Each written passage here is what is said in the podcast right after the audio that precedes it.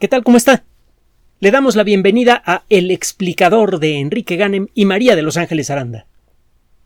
Una de las tendencias más inquietantes en todos los medios de información, eh, sea los tradicionales o los del Internet, en relación a la inteligencia artificial, es la insistencia de hablar de los aspectos peligrosos, que los tiene y muchos, y muy peligrosos, que carambas. Ya hemos mencionado algunos aquí, nos faltan un montón. Pero el hecho es que, como cualquier otra tecnología, la inteligencia artificial tiene siempre dos aristas. Y eh, empleada de la manera correcta puede resolver problemas que parecían inabordables en el pasado. Incluso problemas sociales. Y esto eh, nos debe servir de recordatorio de lo que decimos continuamente y de lo que además es obvio, no lo hemos ese concepto obviamente no lo inventamos nosotros. La tecnología no tiene valor moral, no tiene valor ético. La tecnología solo da poder, no da sabiduría.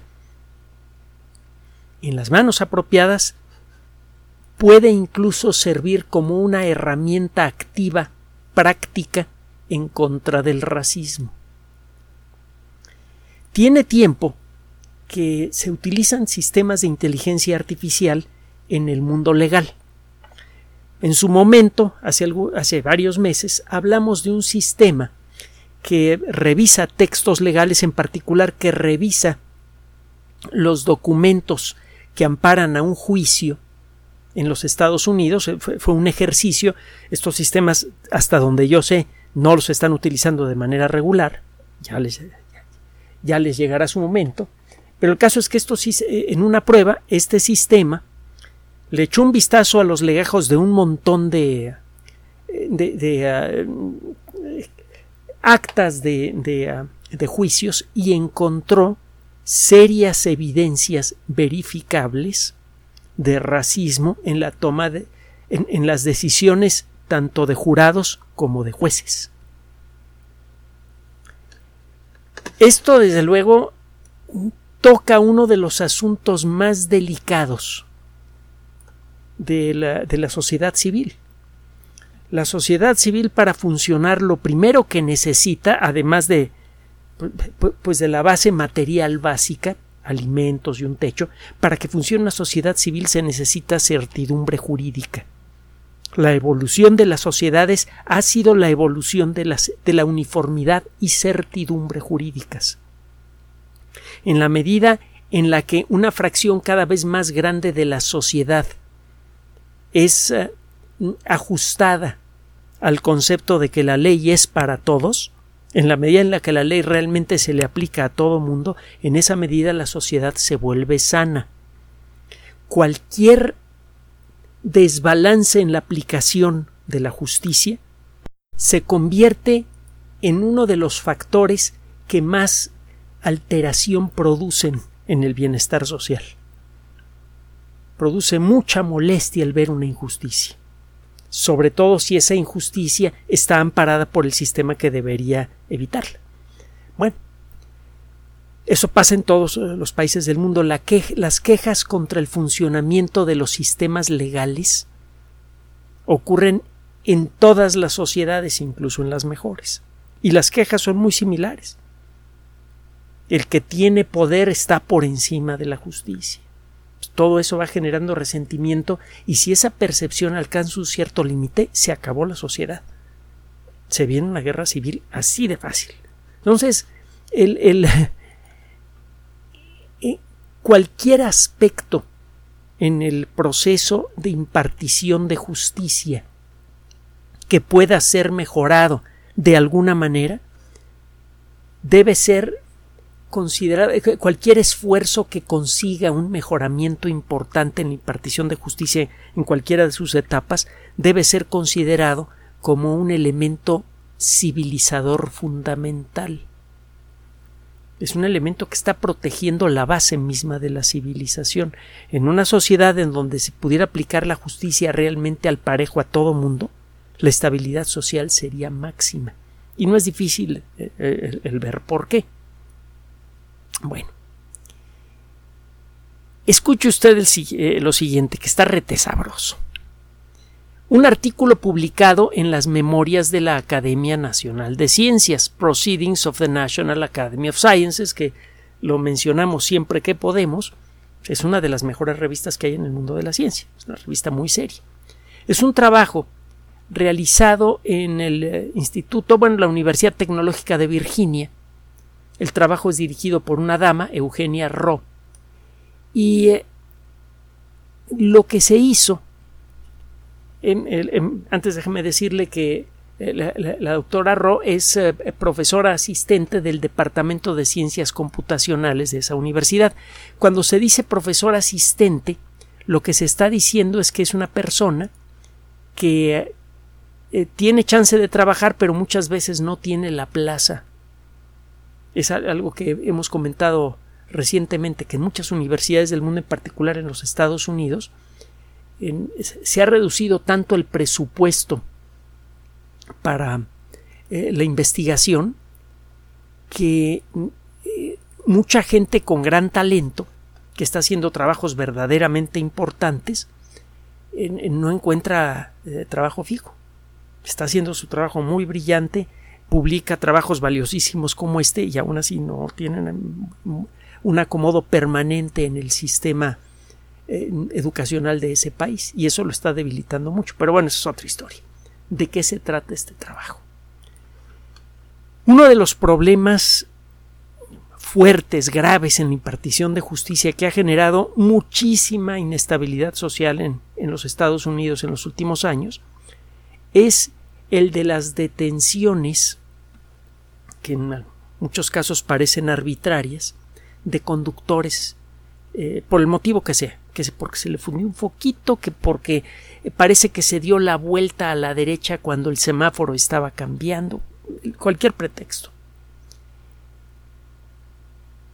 Se ha vuelto frecuente que pocos segundos después de haber sido detenido un, conductor, rápidamente se encuentra en una situación difícil con el policía que lo detuvo. Y en algunos casos eh, muy, muy sonados, estas situaciones han terminado en verdaderas tragedias. No se las tengo que mencionar. El caso es que esto es mucho más común, desde luego, con conductores que tengan la piel negra o una piel que no sea la más blanquita que digamos. Esto, por cierto, antes que saque usted juicios eh, eh, limitados a un país, país u, otro, pasa en todo el mundo. Ojalá y, pudiéramos decir que en México no hay racismo, pero mire, tenemos un problema de racismo muy grave. Bueno, de regreso al tema. ¿Qué hizo esta investigadora? Utilizando herramientas de reconocimiento de texto y de análisis de texto, que son herramientas básicas de inteligencia artificial, herramientas lingüísticas basadas en inteligencia artificial, eh, alimentó al sistema con conversaciones grabadas. Los policías en muchos estados de, los Estados Unidos por obligación llevan cámaras y micrófonos que registran palabra por palabra lo que se dice.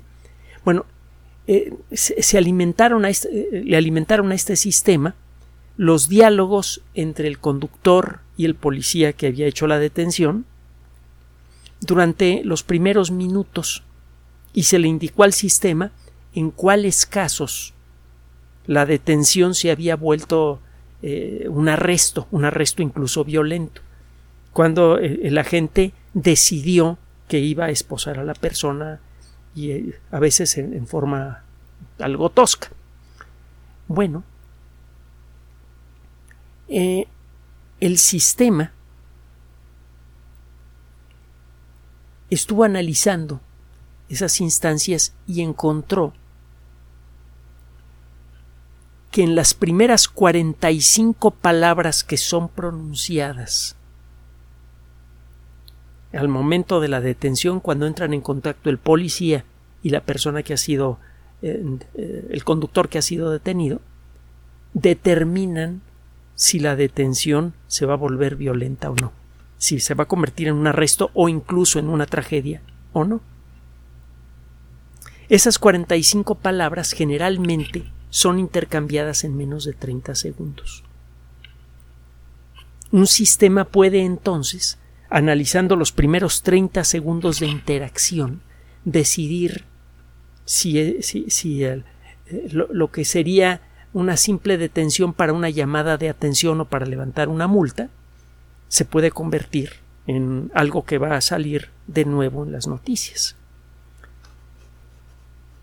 En este descubrimiento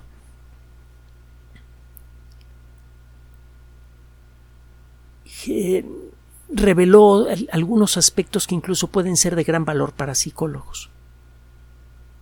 Si lo primero que hace el oficial de policía es darle una orden a la persona que ha sido detenida, en lugar de decirle lo estoy deteniendo porque se pasó usted un alto, en lugar de darle una razón, normalmente la detención se convierte en algo agresivo, verbalmente agresivo o incluso físicamente agresivo.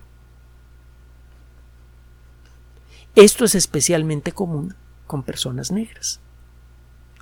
Este análisis, que involucró también investigadores de la Universidad de Michigan, se basó en 577 instancias de detenciones de tráfico en una ciudad de los Estados Unidos, eh, fueron 577 detenciones a lo largo de un mes, en una ciudad multirracial, en una ciudad grande en donde encuentra usted a personas con, de todos los colores de piel. Eh, todas las, eh, las conversaciones que se utilizaron son aquellas que llegaron a producir un problema pero que no llegaron a, generar violencia física, en pocas palabras. Esas se, van a analizar aparte. Y lo que encontraron estos investigadores, desde luego, es que había una diferencia enorme en la frecuencia con la que se iniciaban discusiones entre el policía y un conductor negro. Este tipo de sistemas podrían operar en tiempo real, una vez entrenados, y podrían estar conectados con una computadora central. Desde el momento en el que la computadora central detecta que un agente que está empezando a hacer una detención de, por violación de tráfico empieza a tomar un patrón de conversación, de interacción con la persona detenida, que puede llevar a una situación desagradable, el sistema puede intervenir enviando una señal o pidiéndole a un operador humano que intervenga. Esto podría limitar en mucho los casos de arrestos innecesarios, que en muchas ocasiones acaban en problemas legales, en demandas contra el Departamento de Policía, en eh, contrademandas y en una serie de, problemas desagradables. Y en casos extremos, bueno, acuérdese nada más en mayo de 2020 el, eh, el caso del señor George Floyd, que fue asesinado eh, por, una supuesta violación de tráfico, a pesar de que no ofreció ninguna eh, resistencia. Entonces, este estudio, por un lado, está revelando de una manera bastante patente la frecuencia con la que el racismo hace su presencia en estas circunstancias. Punto uno. Punto dos ofrece elementos para anticipar lo que va a ocurrir. Y punto tres, los patrones lingüísticos que generalmente se asocian al inicio de una mala detención son oro molido para los psicólogos para tratar de entender qué elementos son los que sirven como disparador para que un agente de policía decida hacer eh, eh, algo indebido, en pocas palabras. Este es un pequeño ejemplo de cómo la inteligencia artificial puede ayudar a incidir en uno de los problemas sociales más sentidos, más profundos en todo el planeta. El racismo lo tenemos en todos lados. Le digo, aquí en México, para donde voltee usted, y en toda Latinoamérica. a los indígenas, a la gente eh, eh, que se vea diferente o que hable diferente, se le da un tratamiento de la patada. En la India, bueno, nada más vea lo que pasó durante la epidemia de COVID con los parias, con la gente que es considerada impura y que con este rollo de la de, la eh, reencarnación se consideran que son personas que han tenido vidas malas y por eso reencarnaron como parias, los aventaban, los arrojaban de las ciudades para que se murieran en, en, el campo para que no contagiaran a los demás de SIDA. Y, y, si usted busca en todos los países va a encontrar en el pasado y en el presente casos similares. Y es realmente uno de los factores que más diluyen la cohesión social. El maltratar a una persona sin motivo, sea por cuestión de raza, sea por cuestión de, eh, de su etnicidad, de su origen. También la xenofobia y el racismo son esencialmente idénticos en, en, sus mecanismos y en sus resultados, etcétera, etcétera, etcétera. ¿Quién lo iba a decir? La inteligencia artificial puede ayudar a crear herramientas que realmente pueden no solamente demostrar instancias de racismo, Recuerde el artículo que le mencioné al principio de esta cápsula que analizamos en su momento hace tiempo, sino que además puede prevenirlo, cuando menos en estos casos. los mismos sistemas de inteligencia artificial que sirven de base para herramientas como ChatGPT, que mal utilizada puede quitarle el trabajo a muchísima gente, pueden servir para anticipar cuándo se va a venir un problema y que alguien intervenga antes de que esto ocurra y ese alguien ni siquiera tiene que estar presente. Puede ser un operador a distancia que le diga oficial tal, modere su lenguaje, está usted a punto de cometer un error. Si considera, si no se puede controlar, deje ir al Señor y regreses a su patrulla. Con eso se podrían evitar muchísimos incidentes. Y eventualmente esto podría servir para poder detectar qué individuos en una colectividad son los que están frecuentemente incendiando a la colectividad misma con, este tipo de ideas para poder darles un tratamiento más específico. Entonces, de pronto, lo que se consideraba como un problema que no se puede tocar, que está por todos lados y que es invencible, queda dentro del alcance de la, de la sociedad el controlarlo. La tecnología puede realmente acabar destruyendo al planeta. Lo hemos dicho de muchas maneras diferentes. Piense usted en las técnicas agrícolas modernas que nacieron en eh, la última parte del siglo pasado, cuando se habló de la de, la nueva agricultura. Había varios términos que se utilizaban para referirse a las nuevas técnicas de la agricultura moderna. Bueno, esas mismas técnicas ahora están saturando a los ríos con fertilizantes y otros agroquímicos que van a parar al mar y que están afectando gravemente al plancton y eso tiene consecuencias gravísimas incluso en el clima mismo. Ya lo hemos comentado en otras ocasiones. Y podemos poner muchísimos ejemplos más. La tecnología puede ser mal utilizada de muchas maneras diferentes. Por mala intención, por omisión, por lo que usted, por exceso. Pero el caso es que la misma tecnología a la que ahora tememos. La tecnología que podría eventualmente hacer realidad las historias de Matrix o de Terminator, la misma tecnología que podría robarle en, el corto plazo el trabajo a millones de personas, puede ayudar a hacer la vida mejor para millones de personas también. ¿Y sabe de quién es la decisión de cómo se va a utilizar esa tecnología? De usted y de nosotros. Es el colectivo humano quien debe elegir cómo se debe utilizar la tecnología.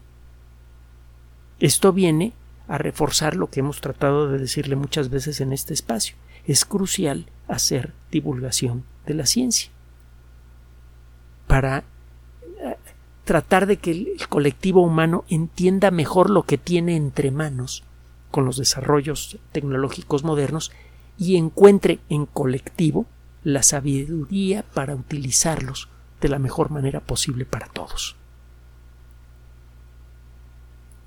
Gracias por su atención.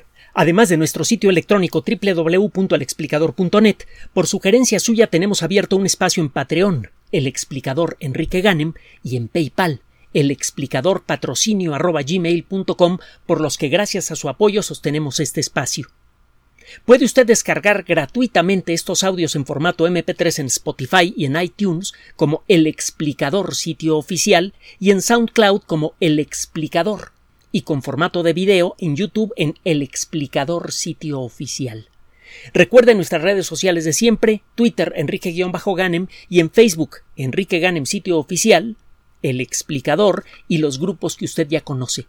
Finalmente, el explicador siempre somos María de Los Ángeles Aranda y Enrique Ganem. Gracias.